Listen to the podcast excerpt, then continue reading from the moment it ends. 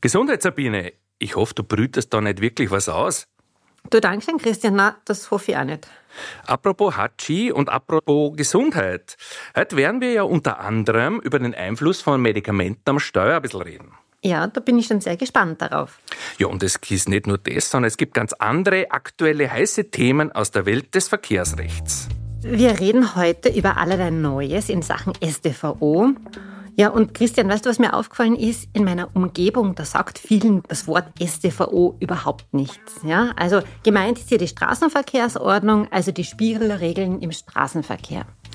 Naja, und wir haben einen Gast heute da und der hat sieben häufig gestellte Fragen rund um die neuen rechtlichen Regelungen in dieser StVO nämlich mitgebracht. Und die wird er in Kürze uns beantworten. Also es wird heute recht spannend, denn wir haben einen echten Paragraphenprofi bei uns, der auch sehr komplexe Sachverhalte immer perfekt auf den Punkt bringen kann. Die Welt des Verkehrsrechts, die ist super spannend. Und heute erhalten wir eben ein kompaktes Know-how in puncto Verkehrsrecht und zu den wichtigsten aktuellen Fragen rund um das Recht im Straßenverkehr serviert. Und dazu haben wir einen sehr erfahrenen und kompetenten Kollegen von uns aus dem KfV eingeladen, Dr. Armin Kaltenegger. Er beschäftigt sich mit dem Verkehrsrecht seit rund drei Jahrzehnten. Er schreibt auch immer wieder an den StVO-Novellen mit. Er ist Buchautor und vielgefragter Podiumsgast. Ja, und wenn ich aus seinem Privatleben ein bisschen plaudern darf, in seiner Freizeit fährt er sehr gern Rad, Rennrad. Also er kennt auch das Gefühl aus der einspurigen, unmotorisierten Perspektive. Also Armin ist ein Allrounder in Sachen Mobilität und Recht und wir freuen uns heute auf das Gespräch mit ihm. Mein Name ist Bene Kaulich. Willkommen bei unserem KLV-Podcast zu dem heutigen Thema Allerlei Neues aus der Welt des Verkehrsrechts.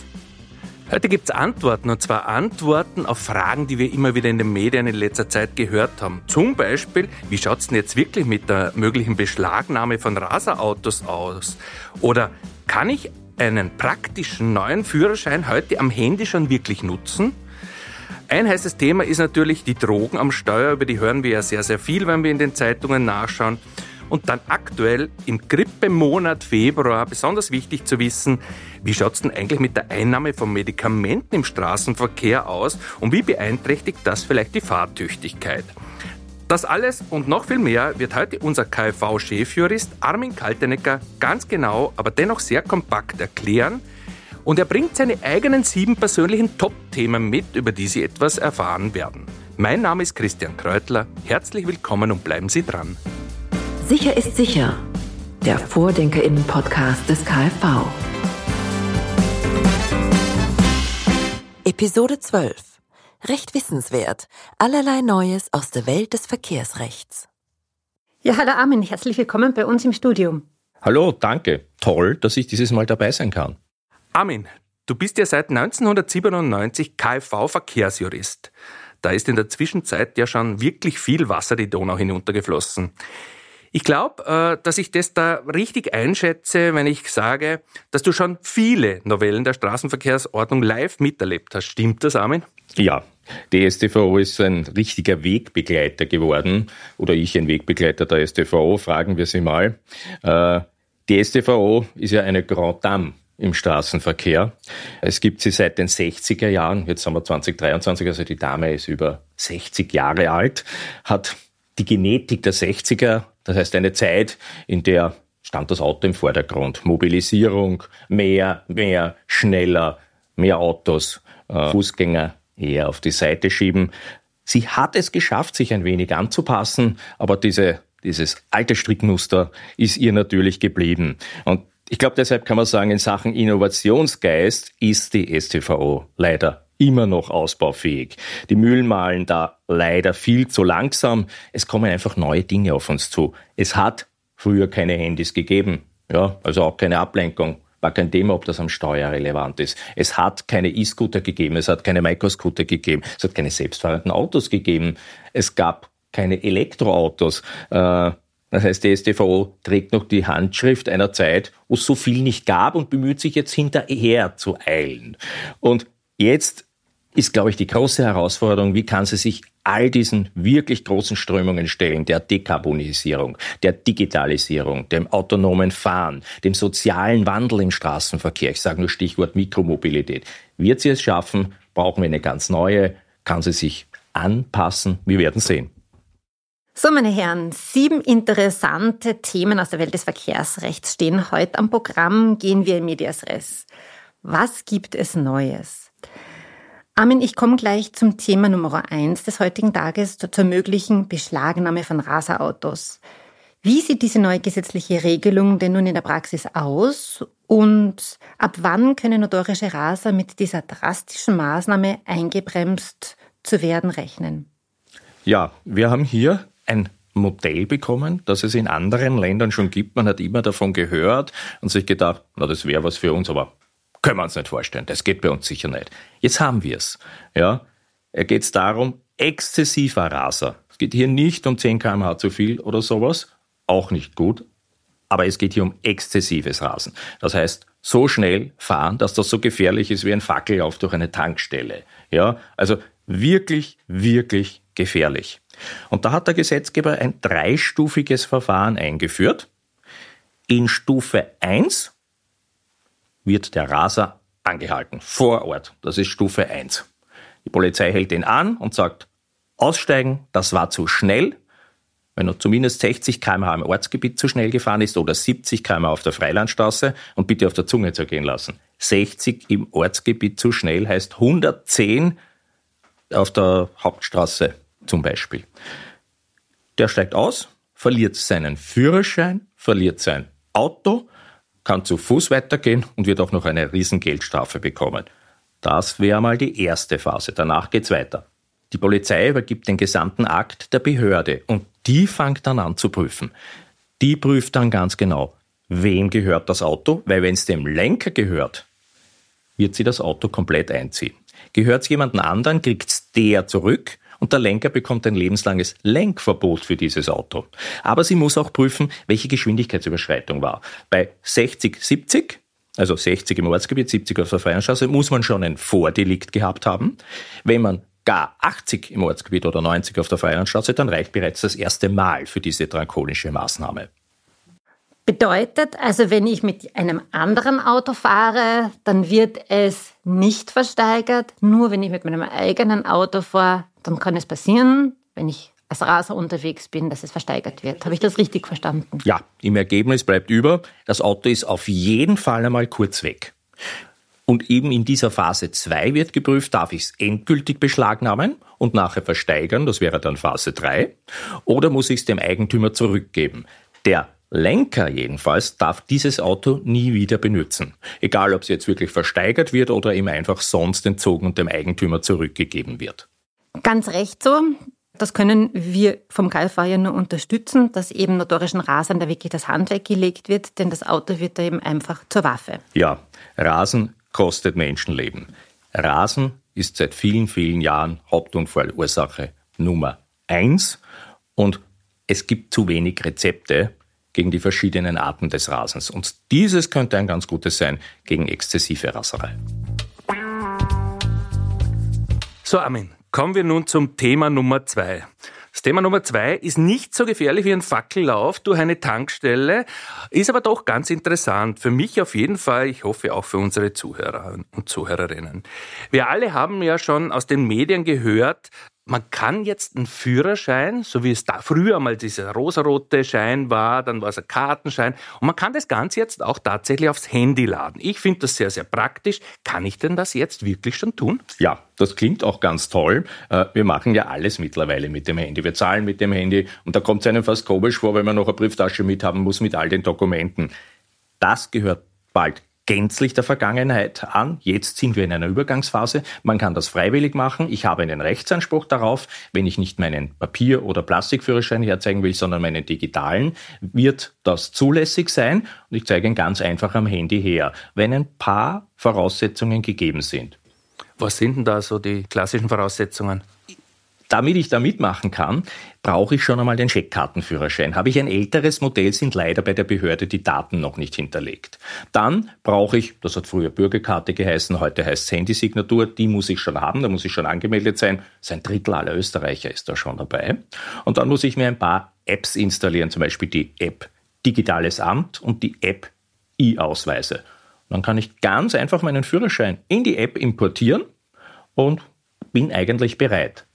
Und ganz konkret, wie schaut es denn jetzt zum Beispiel aus, wenn ich draußen auf der Straße unterwegs bin, die Polizei macht eine Überprüfung, äh, ich werde angehalten und sie wollen meinen Führerschein sehen? Ja, genau. Früher, Polizist kommt, ich krame, suche, verzweifelt, finde ihn dann doch. Heute, ich zeige mein Handy, das habe ich vielleicht eh drinnen stecken, weil ich es zum Navigieren verwendet habe, zeige mein Handy, rufe die App E-Ausweise auf, drücke dort auf Ich habe eine Verkehrskontrolle und es erscheint kein Bild des Führerscheins, nein, ein QR-Code. Der Polizist liest diesen aus und sieht in Echtzeit, weil der QR-Code löst aus, dass er mit dem Führerscheinregister verbunden wird und der sieht in Echtzeit die aktuellsten Daten. Wäre mir also am Vortag der Führerschein entzogen worden, der Polizist weiß das schon. Das hat er früher bei gewöhnlichen Kontrollen nicht gewusst. Sehr, sehr spannend. Bei mir kommt es ja irrsinnig oft vor, dass mein Handy dann einmal leer ist. Was wäre in so einem Fall? Kann ich dann sagen, Polizei, tut mir leid, ich habe einen Führerschein, aber mein Handy ist gerade leer? Ja, natürlich hat auch das digitale Kontrollieren seine Tücken, wie das analoge Kontrollieren seine Tücken hat. Ich kann meinen Führerschein verlieren, vergessen oder sonst was. Was sind hier die Tücken? A, ich habe keinen Strom. Dieses Risiko geht zu meinen Lasten. Okay. Das ist in etwa vergleichbar mit, ich habe meinen Führerschein vergessen. Wenn ich aber keinen Empfang habe, das ist kein Risiko, weil mein Handy kann offline sein. Nur das der Polizei muss online sein. Also hier ist das Risiko etwas minimiert worden. Im Ergebnis bleibt über, die Sache ist deutlich sicherer, auch für die Polizei. Fälschungen haben hier keine Chance mehr und vor allem viel bequemer. Armin, das klingt spannend. Werde mir auf jeden Fall zulegen. Vielleicht kannst du noch mal ganz kurz sagen, was sind denn so jetzt die konkreten Vorteile für diesen Führerschein am Handy. Für mich, aber vielleicht eben auch für die Behörde. Die Wahrscheinlichkeit, dass ich ihn vergesse, ist geringer. Die Menschen haben ihr Handy fix dabei. Sollte ich ihn einmal verlieren, kann ich mit jedem Handy, das ich mir in einem Shop kaufe, sofort wieder alles herstellen. Das ist komplizierter bei einem analogen Führerschein. Da muss ich auf ein Amt gehen, Verlustbestätigung und, und, und. Viele haben das schon erlebt, das ist lästig. Und für die Polizei wirklich ein sicheres System in Echtzeit und sie sind äh, gewahrt davor, Fälschungen aufzusitzen. Ja, ich bin völlig überzeugt. Sabine, ich werde mir den Führerschein auf jeden Fall abholen. Wie schaut es bei dir aus? Ja, ich sage natürlich auch.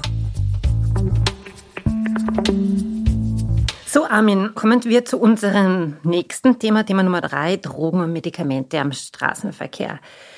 Man liest ja immer wieder in der Zeitung, also es gibt sehr viele Anhaltungen mit Drogenlenkern. Die Kontrollen haben sich da einfach vervielfacht. Was gibt's denn da Neues jetzt? Ja, bisher haben wir geglaubt, Österreich ist eine Insel der Seligen. Es wurden sehr, sehr wenig Drogenlenker erwischt. Viele Alkoholenker, wenig Drogenlenker. Dann haben wir eine Dunkelfeldstudie durchgeführt und haben das komplette Gegenteil bemerkt. 204.000 Menschen sitzen pro Jahr drogenbeeinträchtigt am Steuer. Das ist gewaltig. Das heißt, laufend muss einem eigentlich einer begegnen. Ja, also da kommt man gar nicht aus. Aber wie gibt's das? Naja, äh, es ist, wir haben nicht ausreichend Bemühungen gesetzt, um Drogenlenker zu erkennen. Das ist so, wie wenn mir meine Katze davonläuft, dann kann ich auch ins Feld rausrennen und drei Tage lang suchen. Habe ich eine Wärmebildkamera, habe ich sie in zehn Minuten. Es kommt darauf an, mit welchen Mitteln ich suche. Und die müssen moderner werden. Und das hat schon begonnen, aber das muss noch viel besser werden. Wir haben Ideen gesetzt, was hier zu tun sein kann und wie man das Ganze besser machen kann. Mhm. Und was sind jetzt die genauen Verbesserungen? Ja, äh, wir müssen von einem System, das sehr langsam ist, sehr träge, sehr personalintensiv. Zurzeit muss die Polizei den anhalten, muss sich den anschauen, muss mit ihm zum Amtsarzt fahren. Das kann Stunden dauern. Der Amtsarzt schlaft vielleicht gerade, dann kommt er raus. Für eine Person einen halben Tag, das kann es nicht sein. Das muss ein flottes, gängiges System sein, das auf der Straße auch gut funktioniert, wenn es dunkel ist und regnet. So ähnlich also wie bei den Alkoholenkern. Ja, genau. Das heißt, ein modernes Vortestgerät, da gibt es Speichel-Vortestgeräte, die sind wenig invasiv. Ja, das ist, das kennen alle von Corona. Da braucht sich keiner dagegen wehren, das kann man schnell machen. Und wenn dort herauskommt, ja, Drogenverdacht besteht, ist noch immer nicht Feuer am Dach, dann gebe ich eine zweite Speichelprobe ab, die wird in ein Labor geschickt und wird dort ganz genau untersucht, dass ja kein Fehler passiert. Und dann werde ich bestraft, wenn auch dort herauskommt, dass ich drogenbeeinträchtigt war. Das ist die Zielidee. Leider sind wir noch nicht so weit. Wir sind leider noch bei einem alten und trägen System. Hier malen die Mühlen auch sehr langsam und da zeigt sich die StVO von ihrer unbeweglichen Seite. Mhm. Wie schaut das eigentlich aus, wenn ich von der Polizei angehalten werde und ich soll einen Speicheltest ablegen? Kann ich das ablehnen? Ja, aktuell darf ich das ablehnen, weil das ist ein Vortest. Vortests darf man immer ablehnen. Man muss halt dann damit rechnen, dass man dann zu einem Haupttest geführt wird. Und der ist zurzeit beim Amtsarzt. Das heißt, wenn ich nicht beeinträchtigt bin, soll ich das machen. Das dauert eine Minute und alles ist geklärt. Die Polizei macht ja nur ihre Arbeit. Und ich kann sofort weiterfahren. Ansonsten kann das Stunden dauern für mich. Also ist man eher beraten, diesen Speicheltest zu machen. Er ist ja auch wirklich kein großes Hindernis. Ja, unkompliziert. Ich bin ja ein wenig verkühlt und wir haben jetzt den Grippemonat Februar. Wie gefährlich sind denn eigentlich Medikamente am Steuer? Also diese typischen Fiebersenker, Hustensaft und Co. Ja, Medikamente zählen ja per se nicht zu den Drogen, sind deshalb erlaubt. Das wäre ja auch ein Wahnsinn, wenn Medikamente nicht erlaubt werden. Die sollen uns ja helfen. Äh, es kann nur zu einem gewissen Antagonismus kommen mit dem Autofahren, wenn sich die Medikamente mit dem Autofahren nicht ganz vertragen. Da ist die Grundregel A, Medikamente bestimmungsgemäß einnehmen. Das heißt, nicht einfach selber ein bisschen mehr nehmen oder mixen oder mit Alkohol kombinieren oder sonst was. Bestimmungsgemäß einnehmen. Zu bestimmungsgemäß gehört aber auch, dass ich mich darüber informiere, ob dieses Medikament vielleicht die Fahrtauglichkeit beeinträchtigen kann. Und wie erkenne ich das genau? Das kann man sogar sehr leicht erkennen. Auf der Packung des Medikaments und am Beipacktext ist ein Dreieck. Ja, mit der Spitze nach oben. Manchmal ist auch ein Rufzeichen drinnen. Das ist international genormt und das heißt, dieses Medikament kann die Fahrtüchtigkeit beeinträchtigen. Wenn ich das sehe, ist das Medikament mit höchster Wahrscheinlichkeit gefährlich beim Autofahren und ich muss entweder auf Autofahren verzichten oder mich genau bei meinem Arzt informieren, inwieweit es vielleicht doch geht, ja, äh, ab welcher Medikamentation oder wie es bei mir speziell wirkt. Mhm. Also ich kann mir jetzt vorstellen, spätestens jetzt werden sehr viele Zuhörer und Zuhörerinnen einmal ihre Medikamente sich genauer anschauen und ihre Verpackungen, weil ich denke, das wissen die wenigsten, ob so ein Dreieck drauf ist. Sag Armin, wie ist das eigentlich, wenn man das missachtet und äh, trotzdem ein Fahrzeug lenkt? Ja, dann werde ich wahrscheinlich nicht ad hoc eine Strafe bekommen, weil das ist schwer feststellbar. Aber wenn ein Unfall passiert, dann komme ich in des Teufels Küche.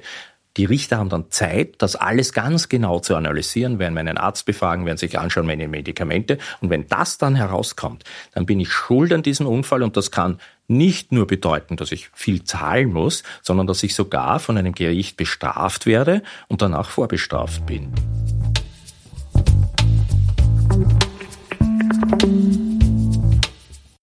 Armin, kommen wir noch zu einem anderen Thema. Viele Menschen kaufen sich ja gerade Elektroautos, haben sich schon ein Elektroauto gekauft. Wir sehen auf jeden Fall, hier ist ein deutlicher Hype zu bemerken. Jetzt gibt's aber ein paar so Verhaltensweisen, die man kennen sollte, wenn man Elektroautos hat. Ein paar Dinge, die eigentlich auch nur bei Elektroautos gelten. Und eines davon ist definitiv das Laden und gleichzeitig Parken bei einer Ladesäule. Armin, wie ist es denn jetzt eigentlich bei speziellen Halteverboten für das Laden von Elektrofahrzeugen. Was sollte man tatsächlich darüber wissen? Ja, das ist eine Maßnahme mit Licht und Schatten. Ja, die hat ein paar Tücken, ist aber eine tolle Sache insgesamt. Da gibt's Halter- und Parkverbote, das kennen wir eh, das ist diese blaue Tafel mit rotem Rand und ein rotes Kreuz in der Mitte, da darf ich nicht halten und parken. Dann ist aber eine Zusatztafel dabei, die schaut ganz lustig raus, ausgenommen Stecker. Ja, da ist ein Bild von einem Stecker. Das ist das Symbol dafür, dass man dort dann parken darf, wenn ich mein Auto auflade. Also alle Elektroautos oder Hybride. Ja, aber bis jetzt klingt das Ganze recht toll. Was ist denn jetzt aber wirklich dran gefährlich? Ja, ich stelle mich rein, darf natürlich dann dort parken, dann gilt ja das halt ein Parkverbot für mich nicht und lade. Nur was ist die Praxis? Wenn ich lade, will ich jetzt nicht zuschauen, wie der Strom da reinfließt, das ist Fahrt. Ich werde auf einen Kaffee gehen, ich werde vielleicht nach Hause gehen, vielleicht gehe ich sogar schlafen. Ja? Irgendwann ist der Ladevorgang beendet. Und just in dem Moment, wo der beendet ist, nämlich technisch, nicht mein Lebenssachverhalt, sondern der technische Vorgang des Ladens, ab dann darf ich dort nicht mehr stehen. Das heißt, ab dann parke ich illegal und könnte sofort eine Strafe bekommen. Gibt es da Möglichkeit, wie ich diese doch unliebsame Überraschung da verhindern könnte? Ja, natürlich. Und es ist auch wieder die moderne Technik, die uns dabei hilft. Es hat uns ja die moderne Technik diese Situation eingebrockt, also wird sie sie auch wieder lösen. Äh, fast alle Handy-Apps, die man hier verwenden muss, man muss sowieso für die Bezahl- und Ladevorgänge eine Handy-App verwenden, signalisieren mir, wann der Ladevorgang sich entweder dem Ende nähert oder zu Ende ist. Und man soll ein Auto ja gar nicht unbedingt auf 100 Prozent vollladen. Das ist so eine Grundregel bei Batterien. Ich kann ruhig schon vorher es beenden. Das heißt, aufmerksam sein und wenn das kommt, das Auto von dort wegnehmen. Mein Handy hilft mir, das gibt mir ein Signal, Timer und so weiter. Ja, gut zu wissen, um eine eventuelle Strafe hier nicht zu bekommen. So, Ami, du hast ja noch eine zweite Frage mitgebracht zum Thema E-Autos. Sabine, magst du die vielleicht stellen? Sag Armin, jeder oder fast jeder von uns sieht auf der Autobahn hin und wieder dieses IGL, diese IGL-Tempolimits. Gelten diese speziellen Tempolimits eigentlich auch für E-Autos? Ja, äh, muss man vielleicht zuerst einmal einführen. Was sind das für Tempolimits? Tempolimits sind ja in aller Regel für die Verkehrssicherheit da, dass man nicht zu so schnell fährt, dass nichts passiert. Jetzt gibt es ganz spezielle, da dürfte man eigentlich schneller fahren, aber aus Gründen des Luftschutzes, deswegen heißt es IGL, hat ja nichts mit unseren stacheligen Kollegen zu tun, Emissionsschutzgesetz Luft, ist die Abkürzung dafür, die sind ausschließlich aus Luftschutzgründen. Und jetzt haben sich Autofahrer gedacht, die ein Elektroauto fahren, ja, ich schütze die Luft ja immer, nicht nur hier oder sonst wo, immer. Das heißt, ich darf da eigentlich schneller fahren. Haben das probiert, und das hat dann sogar den Verfassungsgerichtshof beschäftigt. Der hat sich das mal angeschaut. Und zu welcher Erkenntnis ist er da gekommen? Ja, keine unerwartete, durchaus salomonisch. Er hat gesagt, ja, das stimmt schon. Aber man muss da Behörde, also das stimmt schon, man darf mit Elektroautos eigentlich dort schneller fahren, weil die stoßen ja keine Schadstoffe aus. Aber man muss der Behörde die Möglichkeit lassen, vielleicht doch das Tempolimit für alle gelten zu lassen, weil manchmal will die Behörde, dass alle ungefähr gleich schnell fahren, weil homogener Verkehr ist einfach sicherer. Deswegen hat der Verfassungsgerichtshof gesagt, machen wir es so, dort wo die Behörde eine Zusatztafel dazu stellt, dort sind sie ausgenommen, wenn die fehlt, müssen alle, auch die Elektroautos, dieses Limit einhalten. Und wie schaut diese Zusatztafel aus? Ist die groß genug? Das ist wieder ein kleiner Quest, nicht ganz einfach, weil die Geschwindigkeitslimits sind meistens, wir kennen es, auf digitalen Überkopfwegweisern. Die Zusatztafel aber steht irgendwo am Fahrbahnrand ein bisschen danach. Äh, die ist riesig. Da steht nämlich ganz kompliziert oben mit Gesetzestext fast und allem. Aber Kurzbotschaft ist ausgenommen Elektroautos. Die muss man suchen. Ansonsten darf bestraft werden. Also aufmerksam sein, schauen, finde ich die Zusatztafel, dann darf ich mit meinem Elektroauto das gewöhnliche Limit fahren. So, äh, Mr. STVO, Jetzt kommen wir zu einem deiner Lieblingsthemas, glaube ich, weil du es ja selber so gern machst, nämlich das Thema Radfahren. Und gerade beim Radfahren wurde in der STVO in den letzten Jahren doch einiges geändert. Vieles davon ist wenig bekannt und ein paar Dinge möchten wir uns genauer jetzt anschauen. Beginnen wir mal mit dem Thema Nummer 6, nämlich mit der Helmpflicht. Was, Armin, gibt es da Neues zum Thema Radhelm und Gesetz? Wie schaut denn da eigentlich so der aktuelle Status quo rechtlich aus? Ja, gerade die Radhelmpflicht wird in der Öffentlichkeit diskutiert. Ja, der Experten machen Vorschläge, jeder hat seine eigene Meinung. Ist auch verständlich, weil das betrifft ganz viele. Das ist aber jetzt so eine lebendige Diskussion geworden, dass man eigentlich gar nicht mehr weiß, was ist jetzt Pflicht, was ist Diskussion, was ist ein Vorschlag, was kommt sicher nicht. Äh, da ist ein bisschen ein Durcheinander entstanden. Und, und was ist denn da jetzt Pflicht? Fix ist, Kinder bis zwölf müssen einen Radhelm tragen. Das gilt seit fast zehn Jahren. Ganz tolle Maßnahme, hat dazu geführt, dass viele schwere und tödliche Kopfverletzungen bei Kindern vermieden wurden. Ganz tolle Maßnahme. Muss ich hier wirklich lobend erwähnen. Und, und wenn man kein Kind mehr ist, sondern tatsächlich älter? Ja, wird schon etwas komplizierter.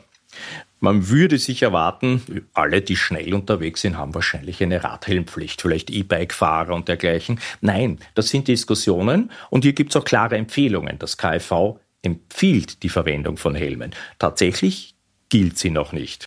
Das heißt also, die Radhelmpflicht gilt für alle, die älter sind, also eben Kinderalter nicht. Wenn ich mir jetzt aber genau anschaue, äh, auf der Straße und ich sehe dort Rennradfahrer, da haben eigentlich fast alle einen Helm auf. Das ist fast wie beim Skifahren, ja, annähernd 100% Radhelmquote. Sind das alle diejenigen, die das freiwillig tragen, den Helm? Im sportlichen Bereich, sprich Mountainbiker und Rennradfahrer, haben wir fast 100% Tragequote. Und jetzt kommen wir zu einer Zwischenstufe, die über die Judikatur gekommen ist. Der OGH hat gesagt, nachdem so viele Menschen dort, fast alle Beteiligten, tragen Helm, ist das dort Standard geworden. Sprich, der eine von 100, der keinen Helm trägt, wird bei einem Unfall weniger Schmerzengeld bekommen, auch wenn er gar nicht schuld war. Aber er hätte ja mehr tun können, so wie nämlich alle 99 anderen.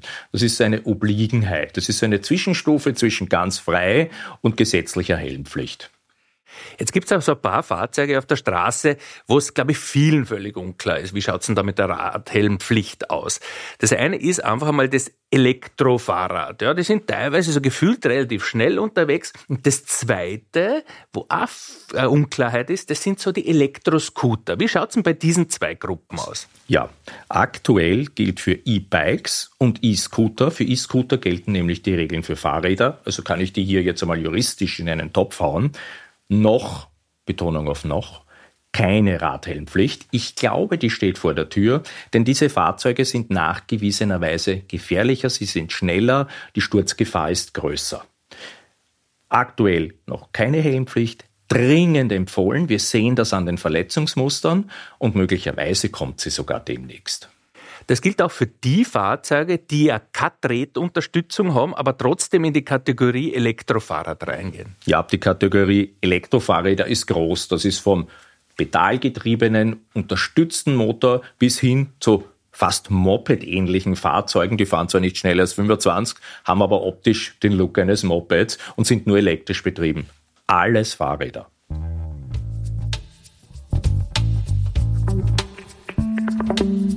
Du Armin, wir bleiben jetzt noch beim Thema Fahrrad, kommen aber zu unserem letzten Thema heute. Und zwar geht es um die Fahrradstraße.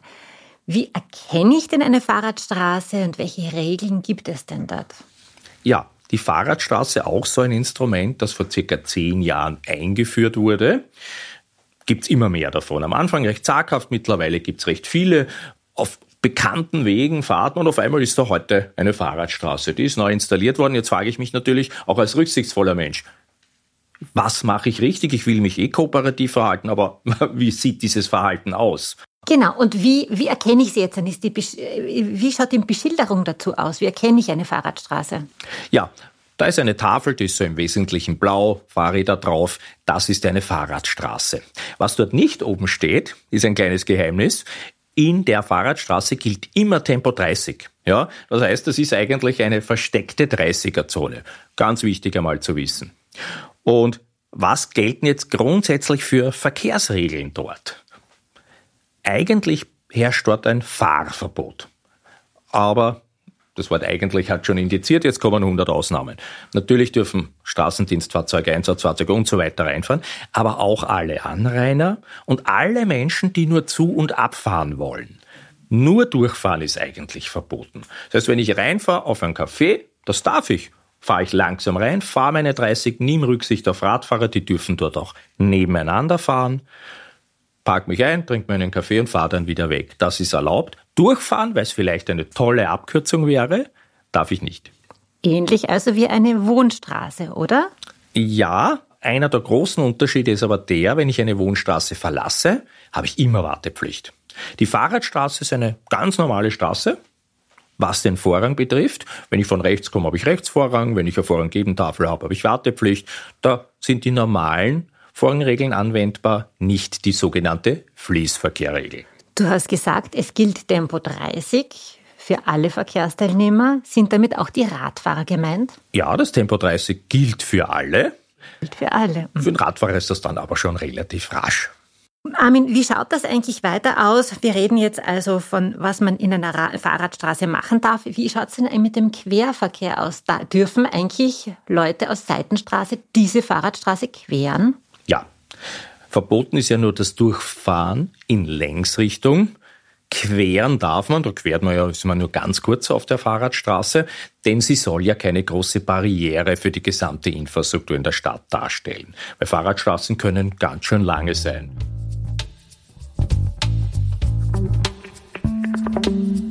Ja, Armin, ich habe zu Beginn schon gesagt, bei, gerade beim Radverkehr, da gibt es einige Themen, die noch nicht so wirklich durchgedrungen sind, wie man sich da richtig verhält. Und eines der Themen ist, glaube ich, auch das Rechtsabbiegen bei Rot. Also viele, äh, die man so irgendwie draußen sieht, die fahren einfach trotz Rot rechts ab. Ist das jetzt korrekt? Wie schaut denn da die rechtliche Regelung aus? Ja, auch das ist eine Maßnahme. Sie ist A neu und B eigentlich importiert. Kollegen in Deutschland und der Schweiz haben schon viel damit gearbeitet, dort ist es auch ausprobiert worden und hat sich eigentlich grosso modo bewährt. Naja, dann kommt das Ganze auch nach Österreich, jetzt ist es da, aber wie funktioniert's? Kannst du uns da vielleicht ein paar so Insider-Tipps aus dem Rechtlichen geben? Also wie fair biegt man jetzt tatsächlich rechts ab bei einer roten Ampel, ohne dass man bestraft wird, indem man es einfach richtig macht? Ja, gerne. Der Gesetzgeber hat hier ganz ein konkreteres Prozedere vorgeschrieben. Der hat gesagt, also A, es ist nur dort erlaubt, wo es kleine Tafeln gibt. Die sind in der Regel direkt bei der Ampel angebracht, sind so quadratisch, weißer Hintergrund und ein grüner Pfeil. Das ist einmal die Grundvoraussetzung. Dann geht's weiter. Ich komme dorthin, sehe, ah, das ist was, wo ich bei Rot auch abbiegen darf. Ich muss aber einmal kurz stehen bleiben. Ja, schauen, dass ich niemanden gefährde, weil eigentlich hat ja der Querverkehr grün. Und dann kann ich schon abbiegen. Gibt es das jetzt nur beim Rechtsabbiegen oder gibt es da vielleicht andere Lösungen auch noch, wo ich da geradeaus weiterfahren darf bei Kreuzungen? Ja, das ist etwas selten in einer Praxis anzufinden, äh, aber es geht auch geradeaus. Das wird aber nur an T-Kreuzungen angewandt, weil da gibt es ja dann eine Seite, wo man wo keiner kommen kann und wo auch keiner geradeaus drüber fahren kann. Und an diesen Stellen darf man das ganze Prozedere auch bei Geradeausfahrt anwenden, sprich stehen bleiben, schauen, weiterfahren. Ich hätte jetzt noch eine Frage, Armin, dazu. Und zwar, wie schaut das aus? Du hast gesagt, man darf rechts abbiegen. Aber es ist keine Mussbestimmung, oder? Nein, wenn zum Beispiel Querverkehr ist, kann ich gar nicht.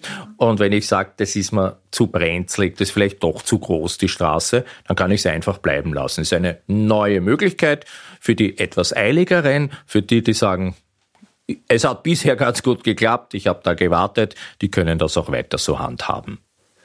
Jetzt ist das, glaube ich, eine super Sache für Radlfahrer. Warum gibt es das denn eigentlich nicht wirklich an jeder Kreuzung? Weil äh, es hier Kriterien gibt, wo das Ganze zu gefährlich wäre und wo es eigentlich sehr ungefährlich ist. Ganz tolles Beispiel dafür, wo es leicht geht, wenn rechts ein Radweg liegt und dieser Radfahrer will in den nächsten Radweg, der auf der nächsten Straße wieder rechts liegt. Der fährt ja gar nicht wirklich in die Kreuzung ein. Der stört auch tatsächlich niemanden, der soll auch bei Rot abbiegen können. Dort, wo starker Verkehr ist, mehr phasengeregelte Kreuzungen, ja, mit Linksabbiegespuren und, und, und, dort wird es eh nie erlaubt werden. Also auch da haben die Juristen und die Techniker gemeinsam eine Lösung geschaffen, dass dieses Rechtsabbiegen, das für viele ja auch so ein bisschen mit Gefahr verbunden ist, nämlich wirklich sicher vonstatten gehen kann. Ja, in einem jahrelangen Prozess, wo man sich wirklich was gedacht hat, unter Einbeziehung internationaler Vorerfahrungen. Also Armin, ein Thema sollten wir, glaube ich, noch unbedingt ansprechen. Und zwar ist es beim Thema Radfahren die Sicherheitsabstände beim Überholen. Und zwar hat es da im Jahr 2022 eine Novellierung der Straßenverkehrsordnung gegeben und da sind neue Richtwerte festgelegt worden. Kannst du uns das näher erklären? Ja, ich glaube, das ist ein wichtiges Thema, weil die Moral beim Einhalten eines Sicherheitsabstandes von Radfahrern, die ist nicht sehr groß. Wir haben 70 von 100 Leuten, die das nicht einhalten und ein Viertel der Autofahrer sogar in einem fast lebensgefährlichen Abstand unter einem Meter. Was ist jetzt die Grundregel? Die ist ganz leicht zu merken. Man müsste sie aus der Fahrschule auch kennen. Jetzt steht sie im Gesetz. 1,5 Meter Sicherheitsabstand zum Radfahrer im Ortsgebiet und 2 Meter auf der Freilandstraße. Und da ist wirklich gemeint vom linken Rand seiner Lenkstange oder seinem Ellbogen bis zu meinem Fahrzeugspiegel. 1,5 Meter im Ortsgebiet, 2 auf der Freilandstraße. Das ist ja auf einer Landstraße noch relativ einfach einzuhalten, aber wie schaut es denn eigentlich dann bei schmäleren Straßen aus? Kann ich das dann eigentlich noch machen? Kann ich einen Radfahrer dann noch überholen mit dieser neuen Regel? Wenn die Fahrbahnrestbreite dann nicht ausreicht, dann werde ich ganz einfach nicht überholen können. Aber das sind Situationen, die wir im städtischen Verkehr ohnehin kennen. Wenn das Mistkübelauto vor mir fährt, wenn ein Traktor vor mir fährt oder ein Straßendienst, kann ich auch nicht überholen. Warte ich auf die nächste Gelegenheit, vielleicht biegt er auch ab und dann geht's ja ohnehin. Mhm. Und wie schaut das eigentlich aus, wenn ich ein schneller Radler bin und ich überhole jetzt einen anderen Radfahrer? Gilt auch dann diese Regel? Die gilt nur im Verhältnis Auto zu Radfahrer. Radfahrer untereinander, da ist das nicht genau geregelt, die können auch etwas enger fahren. Äh, die sind von dieser gesetzlichen Änderung nicht betroffen. Ja, ich glaube, wir haben sehr, sehr viel Neues jetzt auch erfahren. Das waren sie auf jeden Fall jetzt, nämlich die aktuellen Fragen und Antworten aus der Welt des Verkehrsrechts. Recht herzlichen Dank, lieber Armin, für dieses informative Update und deinen Besuch bei uns im Studio. Sehr gerne, hat mir sehr viel Spaß gemacht in eurer Runde hier.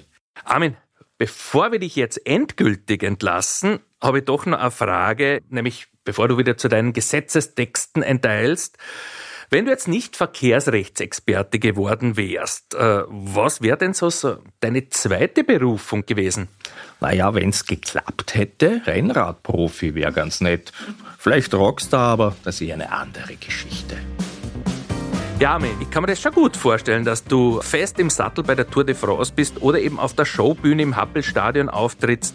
Aber eigentlich bin ich ganz froh, dass du nämlich der Verkehrsjurist des KfVs bist, weil du lässt uns nie im Stich. Du weißt auf alle rechtlichen Fragen eine Antwort und da sind wir sehr, sehr dankbar darüber.